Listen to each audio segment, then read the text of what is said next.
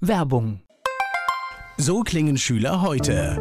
Was habt ihr heute in der Schule gemacht? Keine Ahnung. Und so klingt der Speedlearner. Was habt ihr heute in der Schule gemacht? Heute haben wir sehr viel über Afrika gelernt. Soll ich bei den ägyptischen Pharaonen anfangen und bei den Zulu-Kriegen aufhören? Oder interessiert es dich in Wirklichkeit gar nicht? Speedlearning. Für bessere Noten. Wie wir vom Hoffnungslerner zum Speedlearner werden. Jetzt überall im Buchhandel. Speedlearning. Antenne Mainz, mein heutiger Gast ist weiblich. Name, Dagmar Schläger, Alter, 61, Geburtsort, Offenheim, Beruf. Geschäftsführerin. Haben Sie Hobbys? Ja, Haben Sie auch Zeit für Hobbys? ja, Was machen Sie denn? Fasernacht. Tue mich sehr viel Organisations, bin erste Vorsitzende vom Gewerbeverein und organisiere im Jahr zwei Märkte mit dem Team zusammen. Gibt es sowas wie ein Lebensmotto? Ja, das Lebensmotto ist meine Devise, wenn ich morgens aufstehe und kann mir noch in den Spiegel reinschauen und sehe, hurra, die Frau Schläger ist hell und wach, dann geht mir's gut. Gibt es so ein besonderes Merkmal? Was würden Ihre Mitarbeiter sagen? Was macht sie aus? Was zeichnet sie aus? Man sieht mir nie Probleme an, weil ich bin eigentlich immer ein sehr fröhlicher Mensch und kann das sehr gut verstecken. Ist aber nicht immer gut, ne? Doch, Ja? doch, es ist immer gut. Okay. Dagmar Schläger hier zu Gast bei Antenne Mainz. Die Unternehmerin Dagmar Schläger ist mein Gast hier bei Antenne Mainz. Offenheim, helfen Sie mir? Ist das ein rein hessisches Dorf? Ja, das ist bei Alzey. Das ist ungefähr 10, 11 Kilometer von Alzey entfernt. Das heißt Kindheit auf dem Land? Kindheit auf dem Land, jawohl. Rein hessisches Hinterland, jawohl, genau. Rheinhesse-Kind. So mit allem, was ich mir vorstelle, in die Weinberge und Ja, natürlich. Ich habe alles, alles erlebt als Kind. Ich habe angefangen, wenn man jetzt an die Weinlese geht, angefangen mit Veredelung der Reben bis zum Keltern. gab es äh, in der Familie Bezug zum Weinbau oder, Äh, oder Nein, wir waren eine große Familie, zehn Kinder, nur ein Ernährer. Und da war das einfach ausschlaggebend.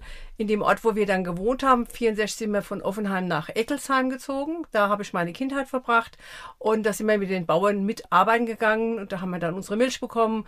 Wir haben zwei Schweine im, einmal im Jahr bekommen, um dann natürlich den Rest, den wir vom Geld des Vaters nicht bezahlen konnten, halt darüber hatten. Und da sind wir halt mit den Bauern ins Feld, um diese Dinge dann auch zu bezahlen zu können. also früh Verantwortung übernehmen, oder? Ja, das war so. Zehn Kinder, das Ja. stelle ich mir jetzt extremst spannend, lebendig vor, aber auch anstrengend, oder? Eigentlich nein, weil ich bin so in der Mitte des, der, der zehn Kinder. Mein ältester Bruder ist 50 geboren und meine jüngste Schwester 73. Und ich glaube, die Aufmerksamkeit der Eltern lag wahrscheinlich auf dem Jüngsten und auf dem Ältesten, oder? Äh, nein, meine Mutter ist dann irgendwann, wie die jüngste Tochter auf die Welt gekommen ist, arbeiten gegangen und da hat die Oma im Haus gelebt und hat sich dann um uns etwas gekümmert. Ich spreche gleich weiter mit Dagmar Schläger hier bei Antenne Mainz. Sie ist in einer Großfamilie aufgewachsen. Heute ist sie Unternehmerin. Dagmar Schläger ist hier zu Gast bei Antenne Mainz. Erzählen Sie mir mal, damit ich mir das vorstelle. Zehn Kinder ist ja heute unvorstellbar. Wie ist das organisatorisch gelaufen? Das heißt, jeder hatte irgendwie auch Jeder eine Rolle. musste was tun, natürlich, natürlich. Der eine musste abends die Arbeitsschuhe des Vaters putzen, der andere hat geholfen, die Arbeitsbrote zu machen. Man hat natürlich das kleinste Kind, da gab es ja noch keine Pampers und noch gar nichts, dann musste man mithelfen. Und wir hatten zu dem damaligen Zeitpunkt erst 1964 die erste Waschmaschine. Das heißt, also ich weiß noch, wie man Strümpfe schrubbt auf dem Wäschbrett. Ich weiß noch, wie man die Wäsche stammt im Kessel. Das haben wir alles erlebt als Kind. Es hat, hat aber nicht geschadet. Das ist aber wahnsinnig, wenn man sich vorstellt, da, da liegt ja, ja gar nicht so viel Zeit eigentlich dazwischen, wenn man es genau überlegt, was es aber für eine Welt war, ne?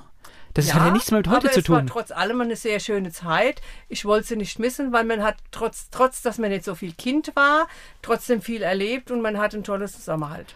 Gab es denn mal so Ausflüge? Ja, wir sind. Ich überlege nämlich gerade, wie geht das mit zehn also Kindern? Wir sind natürlich, wir hatten einen Bus, wir sind generell immer nach Offenheim ins Vorholz. Kennt eigentlich jeder.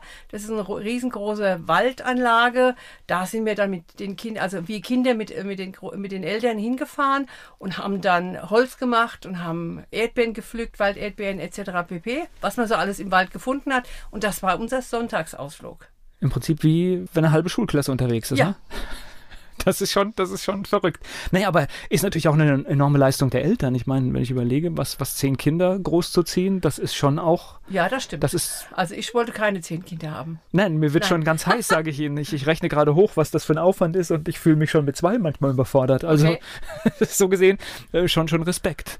Aber Sie würden sagen, es war keine Entbehrungsreihe. Also äh, klar, es waren wahrscheinlich Entbehrungen, aber es war trotzdem durch die Gemeinschaft man hat, wahrscheinlich. Man hat ja nichts anderes gekannt, von daher hat man auch keine Entbehrungen gehabt. Man wusste, wenn wir nicht mit den Bauern ins Feld gehen, dann haben wir nicht, mehr, haben wir nicht mehr, das bessere Essen, sagen wir es mal so.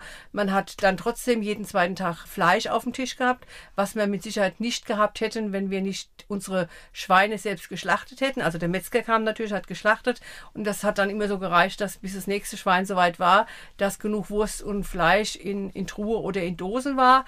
Wir haben eigentlich auf nichts verzichten müssen. Natürlich hat man nicht keine Designerkleider gehabt und auch nicht das Neueste, sondern man hat natürlich die Sachen von der ältesten Schwester abgetragen, aber es hat uns trotzdem nicht gestört. Ich glaube, die Wertschätzung ist natürlich für eine ganz andere, für das, was man vor sich dann hat äh, zu essen, wenn man weiß, man hat seinen Natürlich. Beitrag Natürlich, dazu getragen. Ja. Gleich geht's weiter im Gespräch mit Dagmar Schläger. Dagmar Schläger ist Unternehmerin und sie ist hier zu Gast bei Antenne Mainz. Wie war denn die Schulzeit damals? Ist ja auch eine andere Generation, als ich es wahrscheinlich erlebt habe. Ja, die Schule war sehr schön. Ich hatte eigentlich während der ganzen Schulzeit eine tolle Schulklasse. Ich hatte leider das Pech oder das, ja, das doch, man muss sagen, das Pech, nicht auf die weiter höhere Schule gehen zu dürfen, weil früher musste man, um äh, auf die höhere Schule gehen zu dürfen, Geld bezahlen. Das hatten natürlich meine Eltern nicht. Aus diesem Grunde hat man dann gesagt, okay, achte Schule war hier bei uns Schluss. Dann wird ein Beruf gelernt und, äh, aber ich wäre halt gern lieber weitergegangen, weil ich halt super tolle Noten hatte zu dem damaligen Zeitpunkt. Und jeder Lehrer hat natürlich meine Eltern geraten, lass doch das Kind weiter. Aber die finanziellen Mittel waren natürlich zu diesem Zeitpunkt gar nicht da. Na nee, gut, kann man sich jetzt auch vorstellen, wenn, wenn es immer Geld kostet und das Ja. zehnmal passiert, dass das wahrscheinlich irgendwann nicht mehr funktioniert. Logisch, Also das eben. würde ja heute auch nicht funktionieren. Nee, nee, auf keinen Fall. Das heißt, mit relativ jungen Jahren mussten Sie schon schauen, wo es beruflich hingeht? Ja, allerdings durfte ich nicht meinen Berufswunsch äußern, sondern meine Eltern waren da sehr konservativ. Die Mädels mussten entweder in der Haushalt oder in der Näherei, weil das waren Berufe, die man ja braucht, um, wenn man heiratet. Und meine Brüder mussten entweder auf die ba also Baustelle oder in die äh, Werkstatt, weil auch das Berufe sind, die ja gefragt waren zu dem damaligen Zeitpunkt und auch relativ schnell eine Lehrstelle bekommen hat. Das heißt, es wurde nicht darauf gehört, was man machen will, Nein. sondern es wurde noch Nein. angeordnet. So ist es. Okay. Und da ich nicht in der Haushalt wollte, habe ich dann halt, was heißt halt, dann habe ich Schneiderin gelernt. Okay, aber auf alle Fälle dann auch schon mal raus, eigene Erfahrungen Ja. machen. Ich meine, das Ja. ist ja immer der erste Schritt, wie man sich abnabelt. Ja. Eigenes Geld verdienen. Ja. War aber nicht Ihr Traumjob, oder? Nein, war nicht mein Traumjob. Wie lange haben Sie es denn gemacht? Ah ja, ich habe die Ausbildung aus, abgeschlossen und habe dann noch ein Jahr gearbeitet. Und dann hat die Firma damals sich entschieden, die Firma, dass sie, sich, dass sie ins Ausland wandert. Habe aber dann zu dem gleichen Zeitpunkt meinen Mann kennengelernt, 75, und habe dann relativ schnell geheiratet. Aber nicht, weil ich nicht weiterarbeiten wollte, sondern ich wollte weiterarbeiten, aber es hat sich dann anders entwickelt. Okay. Ich, ich glaube, man versucht dann natürlich auch, was weiß ich, wenn man, wenn man ein eigenes Leben dann bekommen möchte, dann versucht man auch möglichst schnell irgendwie den Weg ins Leben zu finden, dass man natürlich Natürlich. schnell einen Partner hat und auch schnell äh, eine Arbeit. ja? Nee, äh, also Partner weniger, sondern die Arbeit war natürlich wichtig, dass man sich etwas selbstständiger bewegen konnte. Aber es hat, das Schicksal wollte es, äh, wollte es halt anders, wie ich es eigentlich gedacht habe. Okay, ist aber auch in Ordnung. Ja, so wie es ist, ist gut. Was ist denn dann passiert? Das heißt, Gut, ich habe meinen Mann recht früh auf der Mu Mu Musik kennengelernt. Wir sind früher immer zu einer Kapelle, die Rios. Das war eine frühere Kapelle, die von Ort zu Ort und wir waren so eine Clique und da bin ich irgendwann mal dazu gestoßen und habe dadurch meinen Mann kennengelernt. Und wir haben uns drei Monate gekannt und haben uns ganz spontan entschlossen, relativ schnell zu heiraten. Die spontanen Dinge sind ja oft die besten. Ja, das stimmt. Ich bin immerhin schon 44 Jahre verheiratet. Also war definitiv die Die richtige Entscheidung. richtige Entscheidung. Gleich geht's weiter im Gespräch mit Dagmar Schläger. Die Unternehmerin Dagmar Schläger ist zu Gast hier bei Antenne Mainz, aufgewachsen in einer Familie mit zehn Kindern und wir waren gerade im Gespräch an der Stelle, als sie ihren Mann kennengelernt hat. Dagmar Schläger hier zu Gast bei Antenne Mainz. Das war aber dann, glaube ich, auch so, wahrscheinlich dann so eine Initialzündung, dass, dass sie komplett in ein eigenständiges Leben kommen, oder? Ja. Okay. Und das bedeutete, kamen kam dann auch Kinder in ihr Leben? Ja, nach elf Monaten kam schon das erste Baby. Okay. Ist es bei einem geblieben oder kam Nein, wir haben drei. drei? Ja. Die zweite kam dann äh, anderthalb Jahre später. und unseren Jüngster dann nach drei Jahren. Also mit 23, ich habe mit 19, mit 18 geheiratet und mit 23 habe ich dann die äh, Produktion, wie man so schön sagt, eingestellt. Na, ist ja schon erheblich weniger ja. als, als, aus dem Haushalt, aus dem Sie kommen. Ne? Ja. Also das ist, das heißt, Sie waren dann zu Hause, haben aufgehört ja, ich zu arbeiten? In, ich habe aufgehört zu arbeiten, dadurch, dass die Firma ja zugemacht hat und ich während dieser Zeit schwanger wurde, habe ich ja natürlich keinen neuen Job bekommen, weil früher war es so, dass man ja angeben musste, wenn man einen neuen Job bekommen hat. Man ist schwanger und ist dann auch dann natürlich nicht genommen worden. Und dann war ich dann zu Hause und es war für mich eine Selbstverständlichkeit, dass ich dann bei meinen Kindern bleibe und war zehn Jahre lang Mutter und Hausfrau und ich sage jetzt bewusst eigentlich recht glücklich. Ich glaube nicht nur eigentlich, sondern ich kann mir das vorstellen, dass, dass, es eine sehr glückliche Zeit ist. Mir tun eigentlich diese ganzen Menschen, die heute also das ist auch ein Lebensentwurf, aber mhm. Kinder bekommen, zu schauen, dass man sie nach dem ersten Lebensjahr irgendwie wegorganisiert. Also ich habe zu Hause gearbeitet, als meine Kinder aufgewachsen mhm. sind und ich möchte das, ich will jetzt noch nicht mal sagen, dass ich so viel mehr Zeit hatte, aber ich habe es gesehen mhm. und ich möchte es nicht missen. Nein, also ich möchte es auch nicht missen. Ich würde auch die Zeit immer wieder so machen, wie sie war. Ich sehe es an meinem Enkel, der mittlerweile zwölf ist. Meine Tochter ist nach einem Jahr arbeiten gegangen. Sie hatte jetzt Gott sei Dank das Glück, dass der Opa schon zu Hause war und hat sich dann um den Enkel Enkel gekümmert, aber so die gewissen Dinge erlebst du nach Arbeitszeit nicht, weil du bist abgearbeitet, du hast nicht die Zeit, als wenn du den ganzen Tag zu Hause bist. Naja, man kriegt von ja. dem Leben des Kindes ja auch nichts ja. mit. Es hat den ganzen Tag was erlebt, ist ja. abends müde und so äh, man kommt dann abgehetzt nach Hause und das Kind schläft. Ja.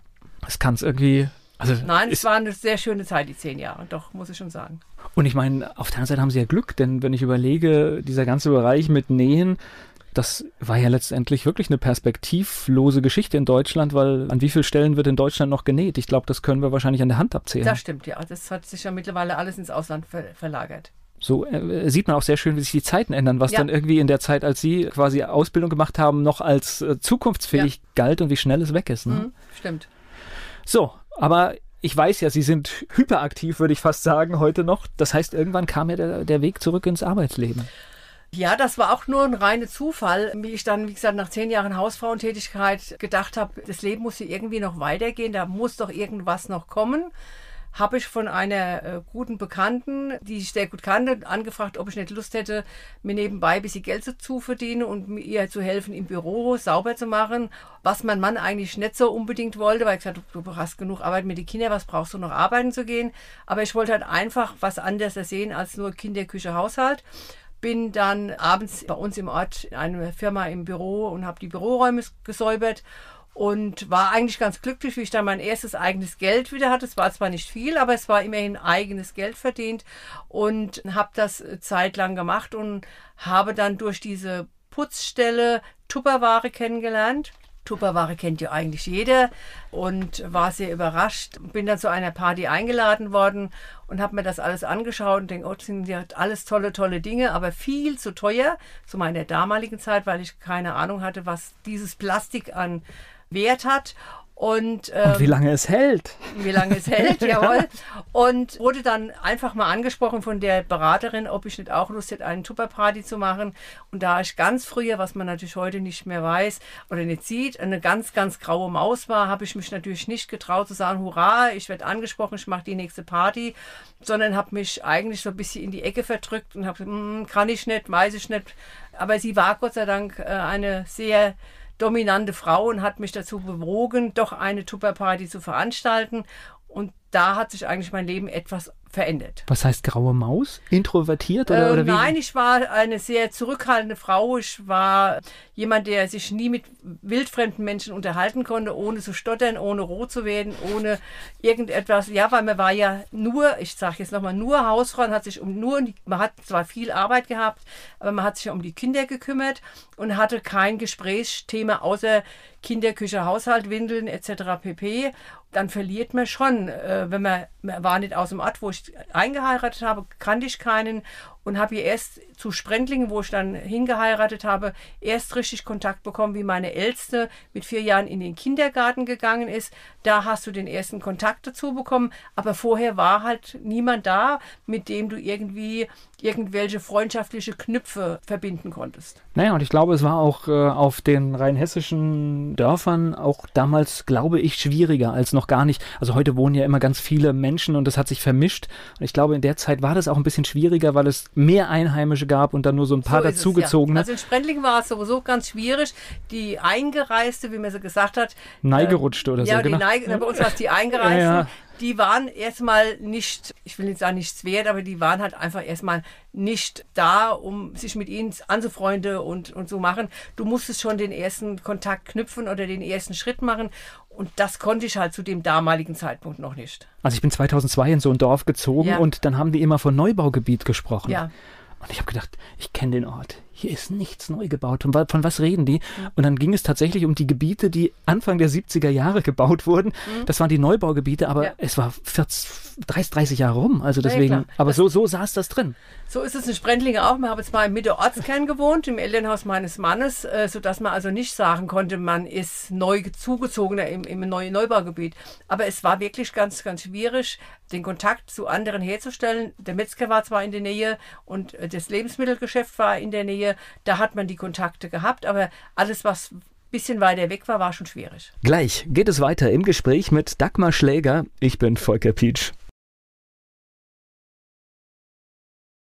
Mein Gast heute hier bei Antenne Mainz hat die ersten Verkaufserfahrungen mit Kunststoffprodukten gemacht. Die Unternehmerin Dagmar Schläger ist hier zu Gast bei Antenne Mainz. So, Tupperware, Ja. die Ansprache, da muss ich jetzt ja nachhaken. Das hört sich ja für mich, wenn Sie sagen, Sie waren eine graue Maus, das hört sich ja, denn was können die gebrauchen? Die brauchen Leute, die verkaufen, ne? Natürlich, ja. Und da werden Sie angesprochen. Dann wurde ich angesprochen. Okay. Und da habe ich gesagt, nein, das kann ich nicht. Ich kann mich nicht äh, vor die Leute stellen, reden kann ich auch nicht. Nee, nee, nee, das mache ich nicht. Und war dann eigentlich mindestens vier Jahre beständige Gastgeberin, wo dann die Beraterin zu mir kam, hat die Produkte vorgestellt und äh, hatte dann einfach den Mut verloren, mich anzusprechen, selbst Beraterin zu werden.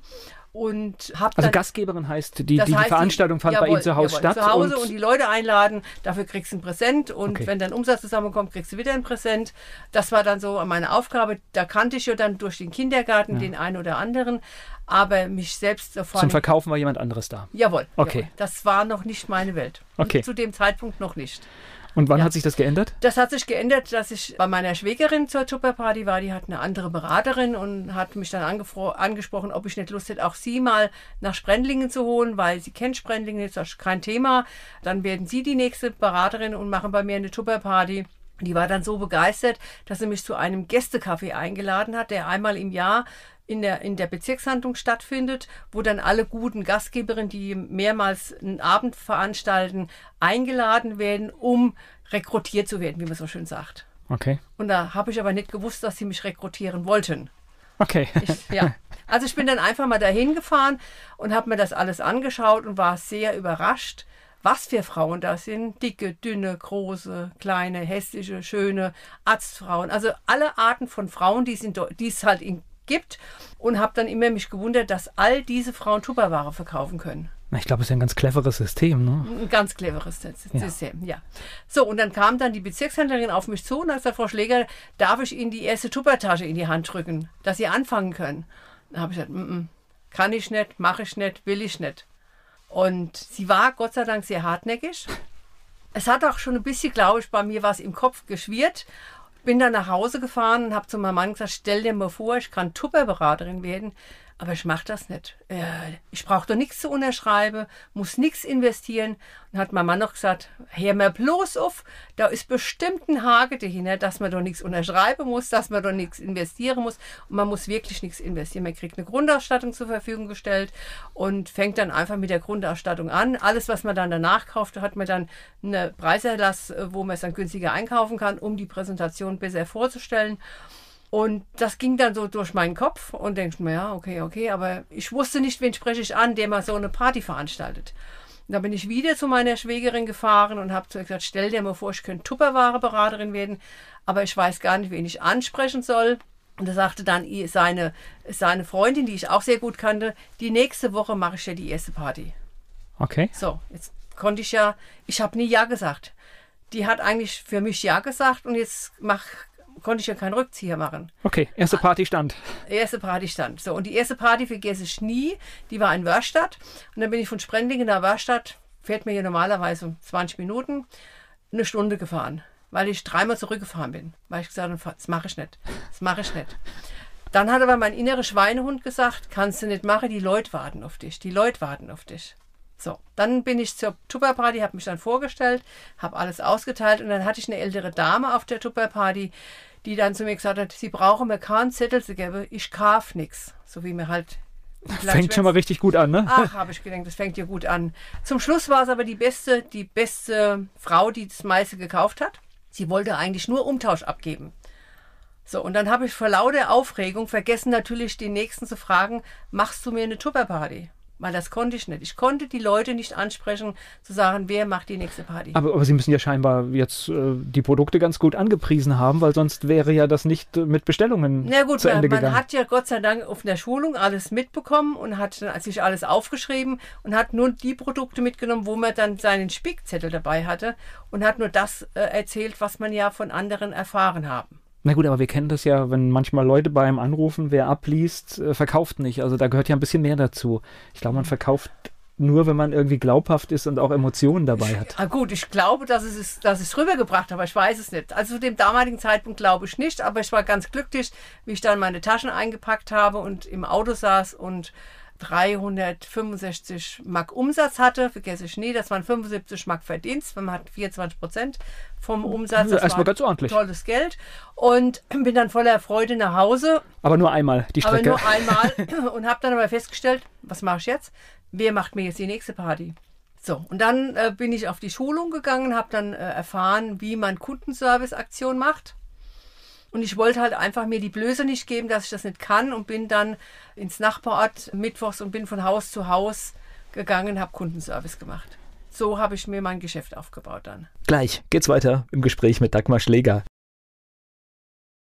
Sie hat uns schon verraten, dass sie eine graue Maus war. Trotzdem ist sie irgendwann von Haus zu Haus gegangen, um Produkte zu verkaufen.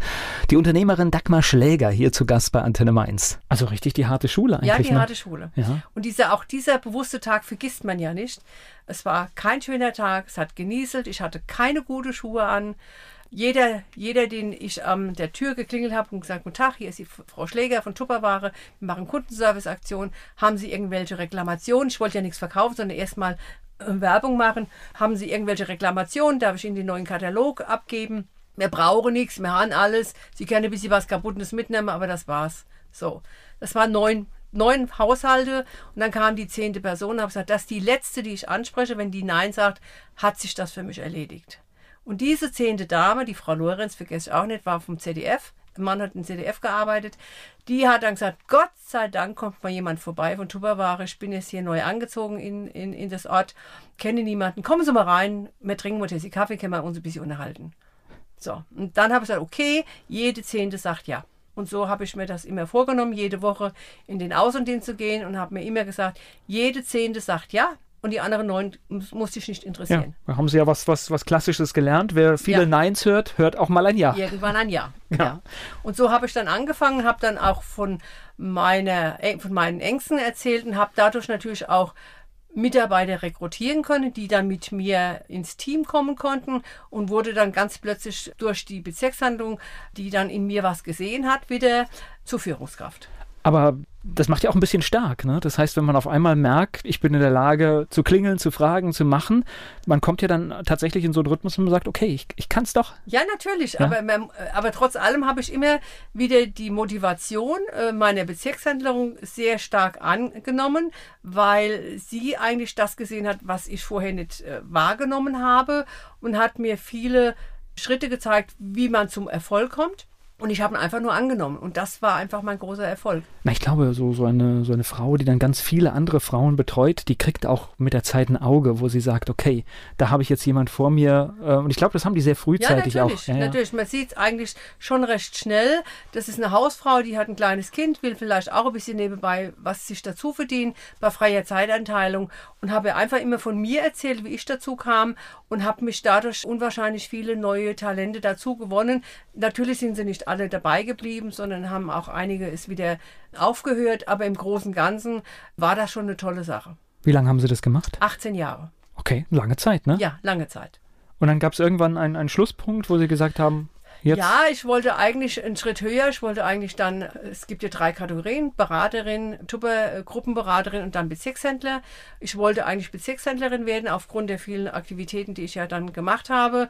Hatte aber leider dann nicht das Glück, eine Bezirkshandlung zu bekommen und habe gesagt, okay, die Kinder sind jetzt groß, jetzt kann ich mal normal arbeiten gehen. Mein Mann muss nicht mehr abends allein die Couch besuchen und äh, betreuen, sondern jetzt möchte ich halt für meinen Mann abends da sein, weil er hat ja immerhin 18 Jahre lang fast jeden Abend alleine auf der Couch Das heißt gehabt. also fast jeden Abend, also Ja, wirklich ich hatte jeden Abend Tupperparty. Und ich habe viel, viel Geld verdient, sehr viel Geld verdient und habe viele Reisen dadurch auch erleben können. Mein Mann war bei vielen Reisen mit dabei. Ich wäre nie nach Monte Carlo gekommen, ich wäre nie nach Afrika gekommen, etc. pp. Aber das alles nur, weil ich halt sehr viel Umsatz gemacht habe, sehr viel rekrutiert hat. Und das war dann meine Stärke, weil ich dann das Ziel, das ich bekommen habe, auch angenommen habe. Aus diesem Grund wurde ich dann auch sehr erfolgreich bei Tupperware. Das heißt, wenn Sie was machen, machen Sie es richtig. Leite ich jetzt nicht. mal ab oder gar nicht? Ja. Ist das vielleicht auch so eine Disziplin, die tatsächlich vielleicht auch aus der Kindheit kommt, dass man einfach auch Disziplin gelernt hat und Dinge, Verantwortung zu übernehmen und bis zum Schluss zu tragen? Das kann gut möglich sein, dass das von Kindheit aus schon geprägt war, dass man, wenn man was anfängt, es nicht einfach zur Seite schiebt, sondern es versucht. Und es ist auch heute noch meine Devise, ich kann nicht sagen, ich kann es nicht, wenn ich es nicht vorher ausprobiert habe. Ich spreche gleich weiter mit Dagmar Schläger. Lange Zeit hat sie für das Unternehmen gearbeitet, das die Partys zu Hause veranstaltet. Dann kam Zeit für etwas Neues. Die Unternehmerin Dagmar Schläger ist hier zu Gast bei Antenne Mainz. Okay, jetzt gab es nicht den passenden Platz in der Organisation. Das heißt, Sie haben nach was anderem Ja, geschaut? dann habe ich gedacht, okay, was könnte ich dann anders tun? Und dann habe ich zu, zufälligerweise eine Anzeige in der Zeitung gelesen, Vertriebsassistentin im Innendienst. Und da habe ich gedacht, na gut, ich kann der Außendienst, der Innendienst kann gar nicht so schlimm sein. das mache ich mit links, ne? bewirbst dich einfach mal. Die haben jemand gesucht in der Akquisition und im Qualitätsmanagement. Und es war eine Dame aus Bad Kreuznach, eine Freifrau von Wolf, Personalberatung und Training, die leider schon verstorben ist. Die hat für nachmittags jemand gesucht und da hatte sie ein großes Problem, weil keine Frau arbeitet gern nachmittags, sondern lieber vormittags. Da hatte ich mich dort beworben und habe dort angefangen von, und habe immer gearbeitet von 12 bis 5. War toll. Da habe ich so die mehr die Vermittlungsberatung kennengelernt, nicht der Zeitarbeit, sondern die Frau Freifrau von Wolf Personalberatung Training hat in erster Linie über Headhunter Leute abrekrutiert und hat sie dann zu Firmen gebracht, die dann hochqualifiziertes Personal gesucht haben und wir haben dann die Interviews geführt. Okay, aber auch durchaus ein, ein Job, der ja haarig und anstrengend ist. Ja, ne? der war sehr interessant. Das Headhunting konnte ich nicht, weil das war ein bisschen schwierig, aber da hatten wir eine nette Kollegin, die hat das wirklich professionell gemacht. Also Headhunting, man, man ruft Leute an und will die irgendwo abwerben. Jawohl, ne? Das jawohl, ist das Prinzip. Okay. Das war nicht meine Welt, das konnte ich nicht, weil man muss jetzt ein bisschen, ein bisschen schummerisch durch die Welt gehen und muss irgendwie herausfinden, wer ist der Mann, der auf dieser Stelle sitzt, um ihn dann auch anzurufen und ihn abzuwerben. Naja, und es ist ja auch, sage ich mal, also klar, es ist ein normaler Prozess, passiert viel, glaube ich, Ja. äh, auch, aber es ist natürlich gegenüber der Firma, wo derjenige arbeitet, Nicht in Ordnung. auch ni- nicht ganz, Nein, nicht ganz nein. fair, ne? Eben, und deshalb war das auch ein Grund, weil ich gesagt habe, das kann ich nicht. Wenn ich den Namen habe und ihn dann anrufen kann, dass er sagt, ja, ich möchte mich verändern, dann habe ich ihn meistens abends von zu Hause aus angerufen und habe ihm dann mitgeteilt, wir hätten eine Firma, die für ihn interessant sei wäre und ob er zum persönlichen Gespräch mal kommen wollte, um ihm dann so mitzuteilen, welche, welche und so geht's, genau. und so. Und da war ich dann anderthalb Jahre und dann ist leider die Frau von Wolf verstorben und dann bin ich, denke ich, okay, arbeitslos werden möchte ich nicht, dann suchst du dir halt irgendwas. Und dann war wieder eine Stelle Vertriebsassistentin im Innendienst und dann war eine Zeitarbeitsfirma, die ich aber jetzt nicht nennen möchte, die größte ich sage jetzt nicht Gauner Firma, aber sie war es trotzdem. Da bin ich hin, das hat mir am Anfang gut gefallen. Die äh, Geschäftsführerin war eine ganz nette. Habe ich gesagt, okay, auch das, ich kann nicht sagen, ich kann es nicht, wenn ich es ausprobiert habe. War dann ein Tag im äh, Unternehmen, habe mir alles angeschaut und habe dann festgestellt, es ist ja eigentlich im Prinzip wie Tupperware.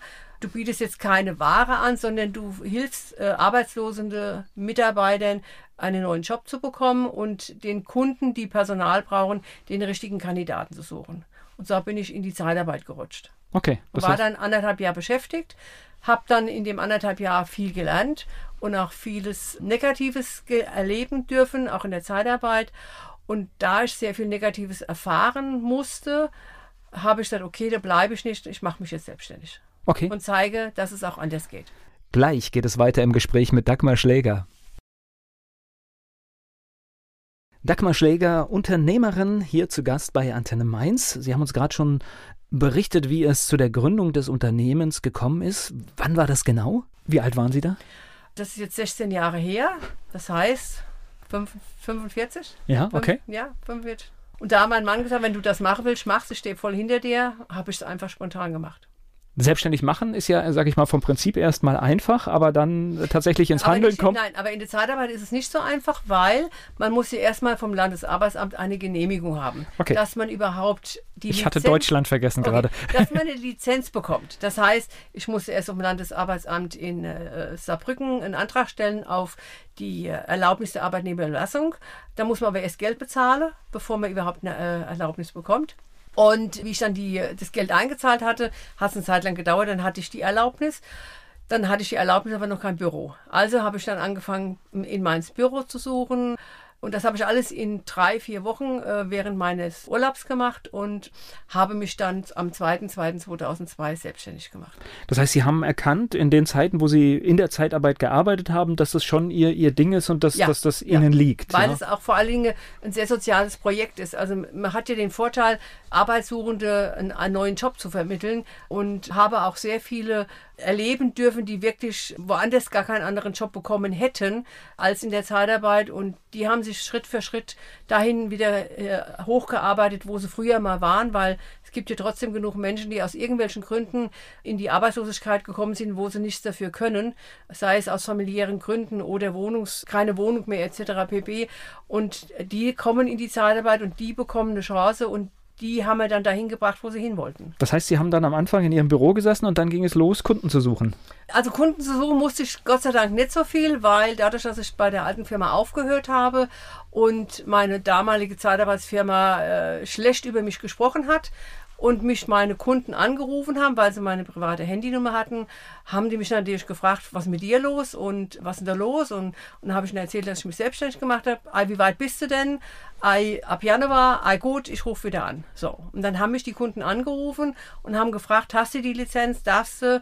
Und so hatte ich Gott sei Dank das Glück, schon den ein oder andere Kunden zu haben, habe aber trotzdem alte Schule, mir Prospekte von meinem Betrieb, den ich vorher schon vorher machen lassen habe, äh, von äh, Industriegebiet zu Industriegebiet, von Haus zu Haus, von Firma zu Firma und habe mich persönlich vorgestellt. So wie ich es bei Tupperware gelernt habe, alte Schule, wie man so schön sagt, Klinkeputze, was ich so nicht sehe, sondern ich habe meine Dienste angeboten und dadurch kam natürlich auch der eine oder andere Kunde dazu. Ja, aber man braucht ja für, für so eine Nummer auch durchaus schon ein gewisses Selbstwertgefühl, weil man wird ja manchmal auch rausgejagt. Ja, aber dadurch, dass ich das bei, da- bei Tupperware hier 18 Jahre lang alte Schule gelernt habe und meine Devise war, ich kann was, ich kann nicht sagen, ich kann es nicht, wenn ich es nicht ausprobiert habe und ich auch in dieser Zeit schon mit Sicherheit sehr, sehr bewusst war, dass ich das kann und es auch so rübergebracht habe, war es doch ein etwas einfacheres Spiel. Naja, aber ich glaube trotzdem, man muss sich ja irgendwie äh, drauf einstellen, weil wenn man einen Tag hat und man macht Klinkenputzen und wird dann sechs oder sieben Mal abgewiesen, das, das, ich kann es mir schon vorstellen, da muss man sich schon ganz richtig motivieren. Natürlich, natürlich. Es,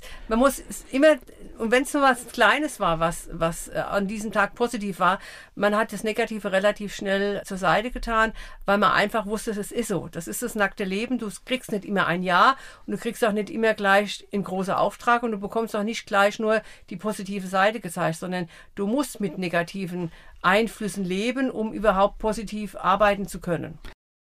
Ich spreche gleich weiter mit Dagmar Schläger hier bei Antenne Mainz. Sie ist Unternehmerin, Dagmar Schläger hier zu Gast bei Antenne Mainz. Sie haben jetzt ganz gerade ganz schnell den sozialen Aspekt der Zeitarbeit angesprochen. Ja.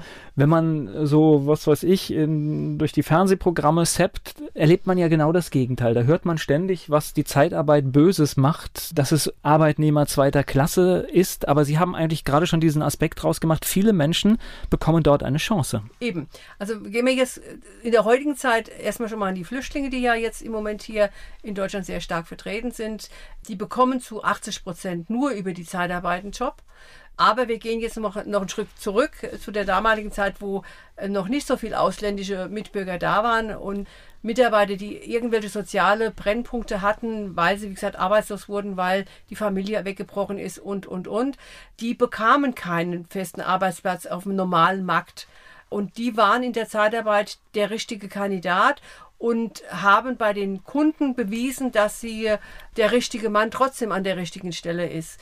Und meine Devise war schon immer in meinem Unternehmen, dass ich dem Kunden signalisiert habe, ich habe hier einen Mitarbeiter, den ich Ihnen zur Verfügung stelle, den Sie aber gerne zu jeder Zeit nach kurzer Zeit fest übernehmen können, ohne irgendwelche zusätzlichen Kosten das war schon mal ein großer Vorteil, dass sie wussten, aha, ich habe hier einen Mitarbeiter, den darf ich jetzt mal austesten.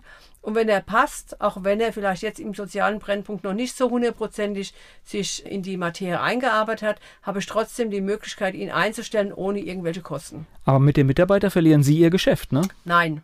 Okay. Nein, mit dem, mit dem Mitarbeiter, den ich verliere, gewinne ich einen treuen Kunden, der den zweiten, den dritten, den vierten und den fünften Mitarbeiter bei mir abholt. Okay, das heißt also durch das, das Vertrauen wird Ja. dann belohnt, Ja. weil man einfach weiß, Ja. da wird fair gehandhabt und okay. So ist es.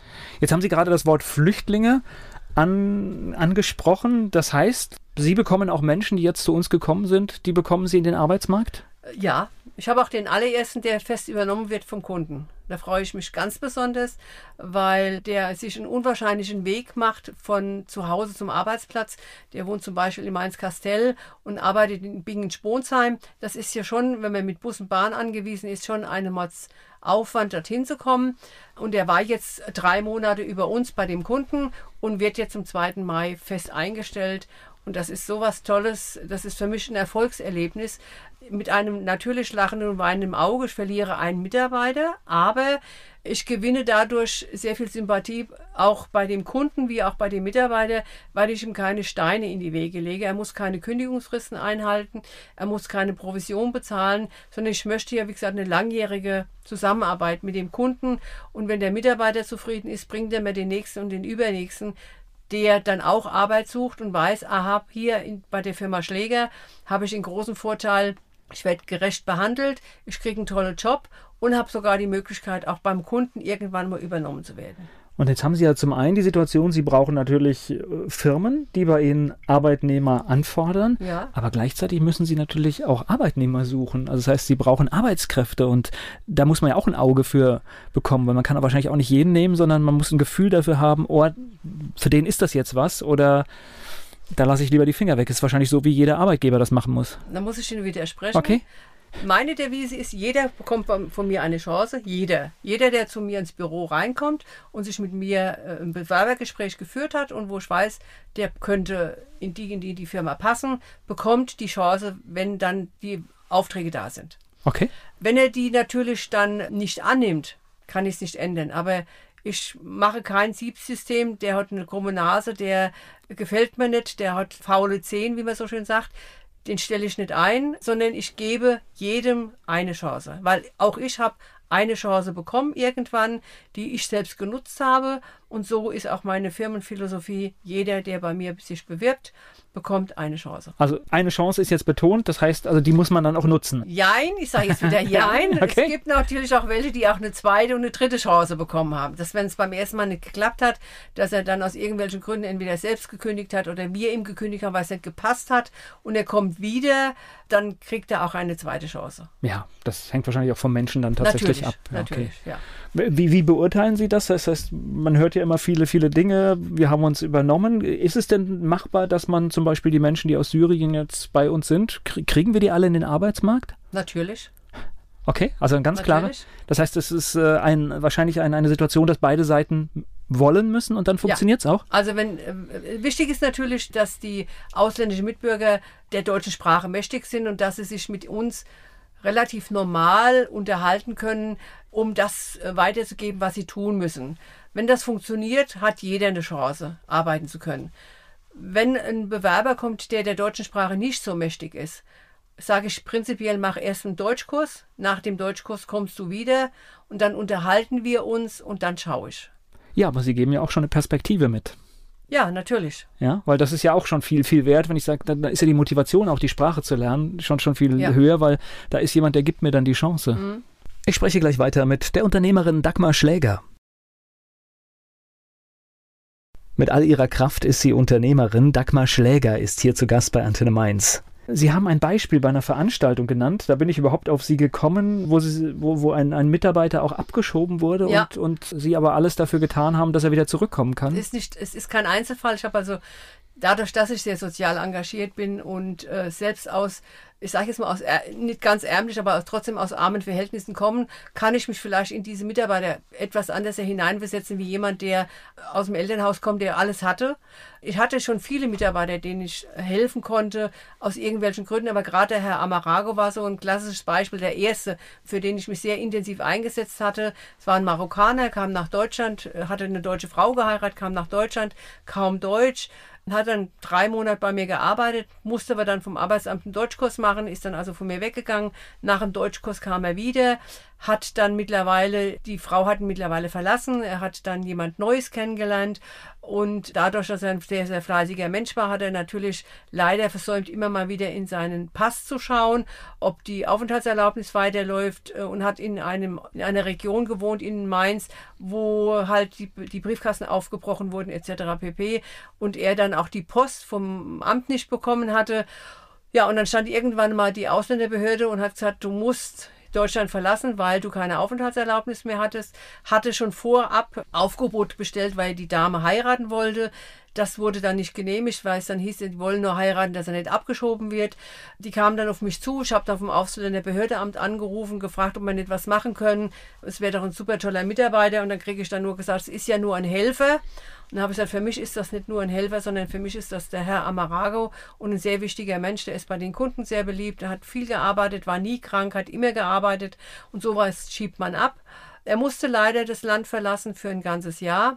Wir waren aber weiter in, in guten Kontakt mit seiner nicht ganz Ehefrau und nach einem Jahr darf er hier wieder rein, musste aber dann schon vorab Krankenkasse etc. pp. vorweisen können, war natürlich kein Geld da und dann habe ich das vorgeschossen. Dann kam er wieder, hat dann wieder bei mir angefangen. Mittlerweile ist er schon lange, lange im festen Arbeitsverhältnis bei einem Kunden, ist verheiratet, ganz glücklich und schreibt mir jedes Jahr die Geburtstagskarte und eine Weihnachtskarte. Also gu gutes Ende, aber trotzdem im, innerhalb dieses Prozesses verzweifelt man, glaube ich, schon der Ohnmächtigkeit, Ja. dass man jetzt hier einen guten Mitarbeiter Ja. hat und kann eigentlich gar nichts machen. Kann nichts dazu tun, ja. Das ist mehrfach passiert oder war das jetzt so, so Ja, das, ein... also das war so das ganz klassische Beispiel, aber wir haben auch andere, die äh, dann irgendwann mal abgerutscht sind. Ich habe gerade, wenn ich immer an meinen Herr Traubel gehe, der war immer vom Vater betreut worden, der ist dann ganz plötzlich verstorben, dann ist er in ein tiefes Loch gefallen, die Miete nicht bezahlt, die Strom nicht bezahlt, hatte über 3000 Euro Schulden. Und wir haben dann aufgefangen, wir haben dann das Geld bezahlt, ich habe sie monatlich mit 100 Euro, 200 Euro abgezogen und habe ihm Wohnung gesucht, dass er wieder ins normale Leben wieder reinkam. Uns hat alles super geklappt, aber das passiert nur, wenn der Mitarbeiter zu dir Vertrauen hat. Und wenn er feststellt, dass er nicht abgezockt wird und wenn er, auch wenn er in der Zeitarbeit arbeitet, weiß er, dass er hier gut aufgehoben ist. Na, umgekehrt auch. Das Vertrauensverhältnis muss natürlich auf beiden Seiten da sein. Natürlich, Ja. ich gehe natürlich immer das Risiko ein, äh, das Geld vielleicht nicht bekommen zu können. Allerdings äh, habe ich es immer gemacht. Es ist, wie gesagt, kein Einzelfall. Ich habe also sehr viele auch Mietrückstände, Strom, ich kriege den Strom abgestellt, ich kann die Stromrechnungen bezahlen. Was macht die Frau Schläger? Sie bezahlt sie und zieht sie monatlich ab. Na gut, aber die Erfahrungen scheinen ja auf ihrer Seite zu sein, Natürlich. dass es mehr gute Erfahrungen als Natürlich, schlechte sind. ja, ja. Und vor allen Dingen ist es natürlich auch existenziell. Also wenn man keinen kein Strom mehr hat, das Leben wird schwieriger. Natürlich. Und deswegen, äh, ja, und, Ja. und sie helfen den Menschen natürlich dann richtig, richtig in der, in der, in der Not. Oder wenn ich festgestellt habe, der ist mit seinem Geld nicht, konnte mit seinem Geld nicht umgehen, hat am, wenn die kriegen am 15. bei uns Geld und er hatte am 20. nichts mehr. Und dann habe ich gesagt, okay, ab sofort zahle ich deine Miete, deine Nebenkosten. Du kriegst jede Woche Freitag so viel Geld, dass du dir für die ganze Woche Lebensmittel einkaufen kannst und den Rest verwalte ich für dich. Bis du es lernst, dein Geld richtig, mit deinem Geld richtig umzugehen. Habe ich über ein Jahr gemacht mit einem Mitarbeiter. Bis er endlich kapiert hat, weil der war unter anderem auch Spieler und er hat auch gerne mal Geld in die Spielhalle gebracht, aber dann konnte er nicht mehr, er hat nur 50 Mark für die ganze Woche für die Fahrkarte plus zum Essen. Mehr war nicht da und mehr hat er nicht bekommen. Ja, nicht nur Arbeitgeberin, sondern auch Erziehungsberechtigte. Ja, ne? also, also man macht in der Zeitarbeit schon sehr viel, wenn man die Mitarbeiter binden möchte und wenn man die Mitarbeiter zeigen möchte, dass es auch anders äh, laufen kann in einer Zeitarbeitsfirma und nicht nur Abzockerei und nicht nur Geld nur einbehalten und nicht weitergeben, sondern auch da ist es ganz wichtig, dass man es von der anderen Seite zeigt. Wie sieht es auf Firmenseite aus? Also ich kann mir vorstellen, das passt ja auch nicht immer. Das ist ja einfach, Sie schicken einen Mitarbeiter, wo Sie denken, der passt und das passt nicht. Das heißt, dann muss man dann austauschen oder wie funktioniert Ja, natürlich. Wenn der Mitarbeiter, also es kommt immer darauf an, passt von der Chemie nicht, passt von der Leistung her nicht, dann ruft der Kunde an und dann sagt der Frau Schläger, ich hätte ganz gerne einen neuen Mitarbeiter. Dann wird natürlich der Mitarbeiter nicht sofort entlassen, sondern wir versuchen ihn dann in andere Aufträge reinzubekommen, weil man hat ja mehr wie einen Kunden. Mittlerweile haben wir über 60 Kunden, wo wir Mitarbeiter unterbringen können. Und dann rufe ich ja schon mal einen Kunden an und sage, ich habe da einen, guck den mal an, ich glaube, der passt ganz gut in, dein, in deine Firma, probiere ihn mal aus und dann funktioniert es zwar nicht immer hundertprozentig, aber zu 90 Prozent habe ich es doch meistens schon hinbekommen. Naja, das kennen wir ja, glaube ich, aus vielen Lebensumständen. Es gibt Sachen, da stimmt die Chemie und dann stimmt auch der Rest. Und wenn die Eben. halt nicht stimmt und dann passt der Mensch dann halt dann nicht hin. Dann bin ich aber ganz ehrlich dem Mitarbeiter gegenüber und sage so, es hat da nicht gepasst und da nicht gepasst. Wir müssen uns leider im Moment voneinander trennen. Aber wenn ich was Adäquates habe, wo ich weiß, da passt du rein, dann melde ich mich bei dir. Volker Pietsch im Gespräch mit Dagmar Schläger hier bei Antenne Mainz. Sie ist Vollblutunternehmerin und hier zu Gast bei Antenne Mainz, Dagmar Schläger. Sie stehen immer unter Strom, habe ich den Eindruck. Kann das sein? Nee, nee, ich stehe nie nee? unter Strom. Nein, nein, nein, nein, Aber das ist schon, äh, also was ist, wenn man, wenn man mit Ihnen mal so ein Stück geht oder sowas, es ruft immer jemand an. Also es gibt immer viel zu, zu tun und zu organisieren, oder? Ja, aber das möchte ich ja so. Also ich möchte ja, also in anderen Dienstleistern ist es so, dass man von acht bis fünf erreichbar ist und das war's. Ich bin aber der Meinung, das ist meine Firmenphilosophie, wenn ich einen Mitarbeiter in der Arbeit habe, dann spielt es keine Rolle, wann er arbeitet, wo er arbeitet, ob er früh, spät oder Nacht arbeitet, dann muss ich telefonisch erreichbar sein, weil es könnte ja was sein. Ob jetzt ein Arbeitsunfall ist, was man ja nie hoffen will, oder dass aus irgendwelchen Gründen auch zum Beispiel die Schicht früher endet dann muss der Kunde wissen, wenn zum Beispiel wir haben sehr viele Mitarbeiter, die von unserem Fahrdienst gefahren werden, also die werden zur Arbeit gebracht, wieder abgeholt, dann muss ich ja auch den Ist ja auch nicht selbstverständlich, Nein, oder? Dann muss ich den Fahrdienst hier anrufen, muss sagen, hast zu, du musst die Leute eine Stunde früher holen oder sie müssen eine Stunde später anfangen. Das muss ja organisiert sein. Ich habe zwar ein Team, aber das mache ich meistens alleine, weil ich nach Feierabend möchte, dass meine Mitarbeiter Feierabend haben und die Rufumleitung hat dann der Chef. Und wenn mal der Fahrdienst nicht fährt, dann sitzen Sie dann auch mal am Dann fährt die Frau Schläger, mein Sohn und mein Mann, der eigentlich mit der Firma nichts zu tun hat, sondern der ist vom Beruf Metzger und jetzt im wohlverdienten Rentenstand. Aber wenn ich ihn brauche, dann ist er auch für mich da. Das ist so bei Ehepartnern von Selbstständigen. Die, so, hängen, ja. die hängen oft mit, ja, mit das drin. Das ist aus Selbstverständlichkeit. Aber das heißt, wenn jetzt ihr um 5 Uhr ein Arbeitsbeginn ist und es fährt niemand, dann sitzen Sie um 4 Uhr. Ich, ja, sitze ich im Auto. Oder es hat jemand verschlafen und der Fahrdienst ist schon weg. Und dann sag ich, mach dich fertig. In einer halben Stunde bin ich da. Wahnsinn. Ja. Um einfach nur dem Kunden äh, zu. Und dann rufe ich natürlich den Kunden an, sage rasch zu. Der Mitarbeiter hat verschlafen. Da bin ich auch ganz ehrlich dem Kunden gegenüber. Er kommt aber noch nach.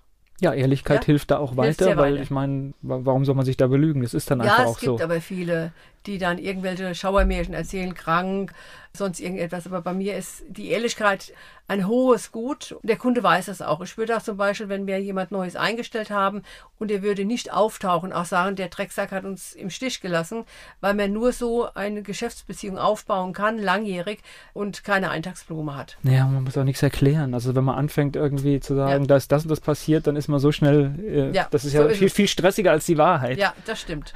Das ist schon verrückt. Wann beginnt dann Ihr normaler Arbeitstag? Das heißt, manchmal fahren Sie noch also durch die Gegend? Also, na, also generell stehe ich generell um halb fünf auf. Dann trinke ich in aller Ruhe meinen Tee und dann lese ich in aller Ruhe meine Zeitung. Und ist für mich mitten in der Nacht. Nein, für mich nicht. Okay. Ich bin das gewöhnt, weil mein Mann ja Metzger vom Beruf ist und auch zum damaligen Zeitpunkt morgens um halb fünf aufgestanden. Ich bin immer mit meinem Mann aufgestanden, den Tee gekocht und habe ihn dann verabschiedet und dann bin ich entweder ins Bett wieder, wenn die Kinder, wie die Kinder noch klein waren, aber ansonsten bin ich aufgeblieben, habe Haushalt und alles mal, um Zeit für meine Kinder zu haben. Mhm. Okay. Also von daher bin ich es gewöhnt, so früh aufzustehen. Und äh, es macht mir auch nichts aus. Na gut, man hat auch Zeit für sich, ne? Das ist, so ist äh, die kommt ja im Laufe des Tages dann ja. äh, nicht mehr vor. Nein. Und das heißt, dann setzen Sie sich hin äh, auf den Weg nach Mainz und dann ja. es in den dann Arbeitstag. Geht's in den Arbeitstag. Und das Telefon klingelt und klingelt und klingelt. Ja, so ist, ist ja gut so, dass so ist. Und viel zu organisieren und viel zu machen. Auch, ja. Ist denn die Zeitarbeit, würden Sie sagen, das ist Ihr Ding, was Sie gefunden haben und auch solange es geht machen? Also ich sage mal, die Zeitarbeit, ich sage mal, ist anders. Es ist ein Personaldienstleistungsunternehmen und ich äh, diene dem Kunden und ich leiste für den Mitarbeiter, den ich neu eingestellt habe, einen neuen Arbeitsplatz. Also ich sehe das nicht so als Zeitarbeit, sondern ich äh, sage auch bewusst vermittlungsorientierte Personaldienstleister, weil wir haben natürlich Mitarbeiter, die in der Zeitarbeit überlassen sind aber zwei Drittel unserer Mitarbeiter bleiben ja nicht lange bei uns, weil sie nach ganz kurzer Zeit von vielen Kunden übernommen werden. Aus diesem Grund sehe ich das ein bisschen anders und sehe nicht die Zeitarbeit, sondern mehr diese, dieses Vermitteln, vermittlungsorientiert. Ich glaube, dass ich schon mal an der richtigen Stelle bin, weil erstens mal mache ich was Soziales. Ich gebe jedem die Möglichkeit, der keine Arbeit hat, in Lohn und Brot wiederzukommen. Ich gebe jemandem eine Chance, in eine Firma reinzukommen, die äh, nie eine Stelle ausschreiben würde, da reinzukommen und auch einen festen Arbeitsplatz zu bekommen. Das ist so meine Sache, die ich sehr gerne mache.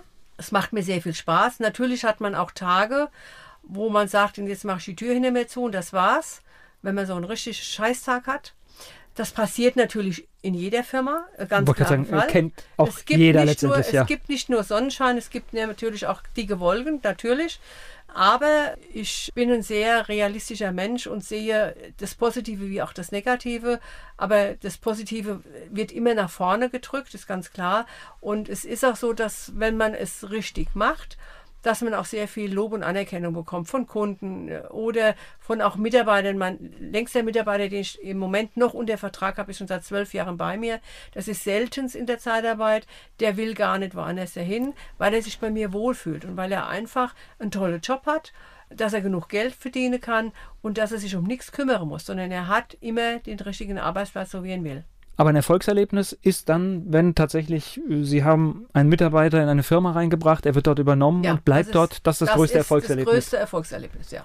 Und das sollte ja auch dann das Ziel sein, der. Das sollte eigentlich bei jeder Zeitarbeitsfirma das Ziel sein. Die Mitarbeiter, die man unter Vertrag setzt, dazu verhelfen, einen festen Arbeitsplatz zu finden. Ist es vielleicht bei Ihnen machbar, dass Sie so sehr auf das Soziale schauen, weil es halt überschaubar ist und ein bisschen kleiner ist als bei. Gut, wir haben natürlich den Vorteil, dadurch, dass wir ein Familienunternehmen sind und ich Chef mit intensiv mitarbeite, ist es vielleicht ein bisschen anders wie bei größeren Zeitarbeitsfirmen, weil da ja der Chef nicht mehr an der Front arbeitet. Für mich war das auch bei Tupperware die Zeit sehr wichtig, weil meine damalige Bezirkshändlerin auch mir an der Front gezeigt hat, wie es geht. Und ich kann zum Beispiel meinen Disponenten äh, nicht sagen, es funktioniert nicht, wenn ich nicht weiß, was an der Front passiert. Es verändert sich ja vieles äh, tagtäglich und es verändert sich auch die Kunden, es verändern sich die Mitarbeiter, es verändert sich die Firmenphilosophie, es verändern sich auch verschiedene Gesetzestexte und Gesetzesänderungen. Das muss man wissen und muss das auch den Mitarbeitern im internen Bereich, die bei mir im Büro arbeiten, weiter äh, transferieren. Und wenn ich das, wenn ich nicht mit einer Front mitarbeite, kann ich nicht mitreden. Und ich möchte mitreden und ich möchte auch immer, ich will nicht sagen, immer die erste Frau an der Strippe sein, sondern meine Devise ist, ich habe Verantwortung für den, gesamte, für den gesamten Betrieb. Ich bin nicht nur für mich verantwortlich, sondern für insgesamt 180 Mitarbeiter, intern wie extern. Und dafür muss ich die Verantwortung übernehmen. Ein Disponent übernimmt die Verantwortung für sich und übernimmt vielleicht die Verantwortung für den ein oder anderen Mitarbeiter, den er eingestellt hat, aber nicht für das ganze Unternehmen. Und das sind die kleinen Unterschiede zwischen Zeitarbeit und Zeitarbeit. Gleich geht's weiter im Gespräch mit Dagmar Schläger. Die Unternehmerin Dagmar Schläger ist zu Gast hier bei Antenne Mainz. Unsere elf Fragen. Ihr Ausgehtipp in Mainz? Kann ich Ihnen leider nicht sagen. Wo weil ich wohne in, in Sprendlinge und gehe mehr in die Binger und in die Kreuznacher Ecke. Dann, wo gehen Sie denn gerne hin? Machen wir mal einen Tipp. Ist ja völlig außer Konkurrenz. In Bad Kreuznach gehe ich sehr gerne ins Salinental. Da kann man super toll spazieren gehen. Auf der anderen Straße ist ein wunderschönes Restaurant, wo man dann auch super, super toll essen kann. Aber am liebsten gehe ich natürlich bei uns in Sprendlingen essen und trinken, weil wir natürlich in Herzen von Rheinhessen wohnen und da kann man wirklich gut sich erholen. Ist erlaubt. Mainz ist für Sie? Eine zweite Heimat. Und Wiesbaden? Ist für mich nicht wichtig. Was meinen Sie, muss eine echte Mainzerin mal gemacht haben? Fasenacht. Fleischwurst mit Senf oder Handkiss mit Musik? Fleischwurst mit Senf. Fastnachtsfan oder Fastnachtsmuffel? Fastnachtfan. Haben Sie sowas wie einen Spitznamen? Nein. Mainz 05 ist für Sie? Bin ich Mitglied. Oh, auch im Stadion oder? Früher ja, aber das ist mir zu teuer. Welche berühmte Persönlichkeit möchten Sie mal treffen? Welche? Den Papst und die Frau Merkel. Der peinlichste Song in Ihrer Musiksammlung? Habe ich keine. Ihr Lieblingsplatz in Mainz? Mein Lieblingsplatz in Mainz. Schloss. Gleich geht's weiter im Gespräch mit Dagmar Schläger. Über Zeitarbeit haben wir einiges erfahren im Talk hier bei Antenne Mainz. Dagmar Schläger ist zu Gast. Wir hatten am Anfang ganz kurz die Hobbys. Wollen wir die am Schluss noch besprechen? Das heißt, Vereinsarbeit gibt es dann auch noch? Ja, natürlich. Ich bin starker Fassernachter bei uns im Ort bei der Schwarzen Doppelelf, so nennt sich unser Fastnachtsverein, der seit 88 Jahren auf dem Markt ist. Ganz früher habe ich eine Tanzgruppe gehabt, wo ich mitgetanzt habe. Das habe ich dann irgendwann, wie ich 50 war, aufgegeben, weil ich gesagt habe, ich bin die Älteste, ich brauche dann nicht mehr hoch. Äh, die, Junge, die Jüngste war 36, passt nicht mehr vom, vom Stil und passt auch nicht mehr vom Rhythmus. Dann mache ich generell ein Zwiegespräch mit meinem Mann, auf der Bühne. Also richtig bühnenaktiv. Richtig bühnenaktiv. Und dann mein Mann und ich haben noch eine Gesangsgruppe, wo dann noch mehrere mit mir machen dann den Abschluss der Fasernacht. Das hätten Sie sich aber damals, als Sie noch, wie haben Sie gesagt, graue Maus waren, nicht, nicht, nicht vorstellen können, dass Sie dann Bühnenaktivität an nein, der Front einer Firma nicht. ist schon faszinierend, nicht. ne? Ja, ja, ja. ja das aber das mache ich auch schon seit weit über 30 Jahren. Und Gewerbeverein habe ich noch gehört. Ja, da bin ich, ich sage jetzt mal, äh, leider oder Gott sei Dank reingerutscht, äh, weil eigentlich habe ich ja meinen Hauptbetrieb in Mainz, nur eine kleine Zweigstelle in Sprendingen, wo ich wohne, weil ich da von, von zu Hause aus arbeiten kann. Und dann wurde ich halt irgendwann mal angesprochen, ob ich nicht ein bisschen Lust hätte, mit ins Vereinsleben mit so reinzusteigen. Es wäre keiner mehr da, der die erste oder zweite Vorsitzende machen kann. Sag ich, eigentlich nicht, will ich eigentlich nicht. Aber ich habe mich leider, ich sage jetzt leider oder Gott sei Dank überreden lassen. Na, eigentlich ist ja schon fast ein Jahr. Ja, ja, das ist, ja, also ich habe dann gesagt, okay, mein Mann hat gesagt, Herr Uff, du hast gerade genug. Und nein, habe ich gedacht, okay, mach's. Und mach das jetzt seit sechs Jahren. Bin jetzt seit vier Jahren erste Vorsitzende und organisiere halt alles. Naja, aktive Gewerbevereine sind schon auch auf, auf im ländlichen Raum was, was Wertvolles. Ja, das stimmt. Weil also, äh, die also, machen Veranstaltungen ja. und die sorgen dafür, dass tatsächlich, was ja oft untergeht, wie viel Gewerbe es gibt, mhm. dass es sichtbar ist. Mhm. Also wir machen zweimal im Jahr einen Markt, das heißt einmal der Maimarkt, der jetzt am 27. Mai stattfindet, von 11 bis 18 Uhr. Da ist verkaufsoffener Sonntag ab 13 Uhr in Sprendlingen. Und äh, wer also noch Stand, äh, suchen wir halt überall noch Standleute, die dann ihr Handarbeit verkaufen. Also es kommen nicht nur die Gewerbetreibende vom, vor Ort dann äh, zu dieser Veranstaltung, das machen wir dann im Mitte-Ortskern. Auf der Straße stehen dann die Stände.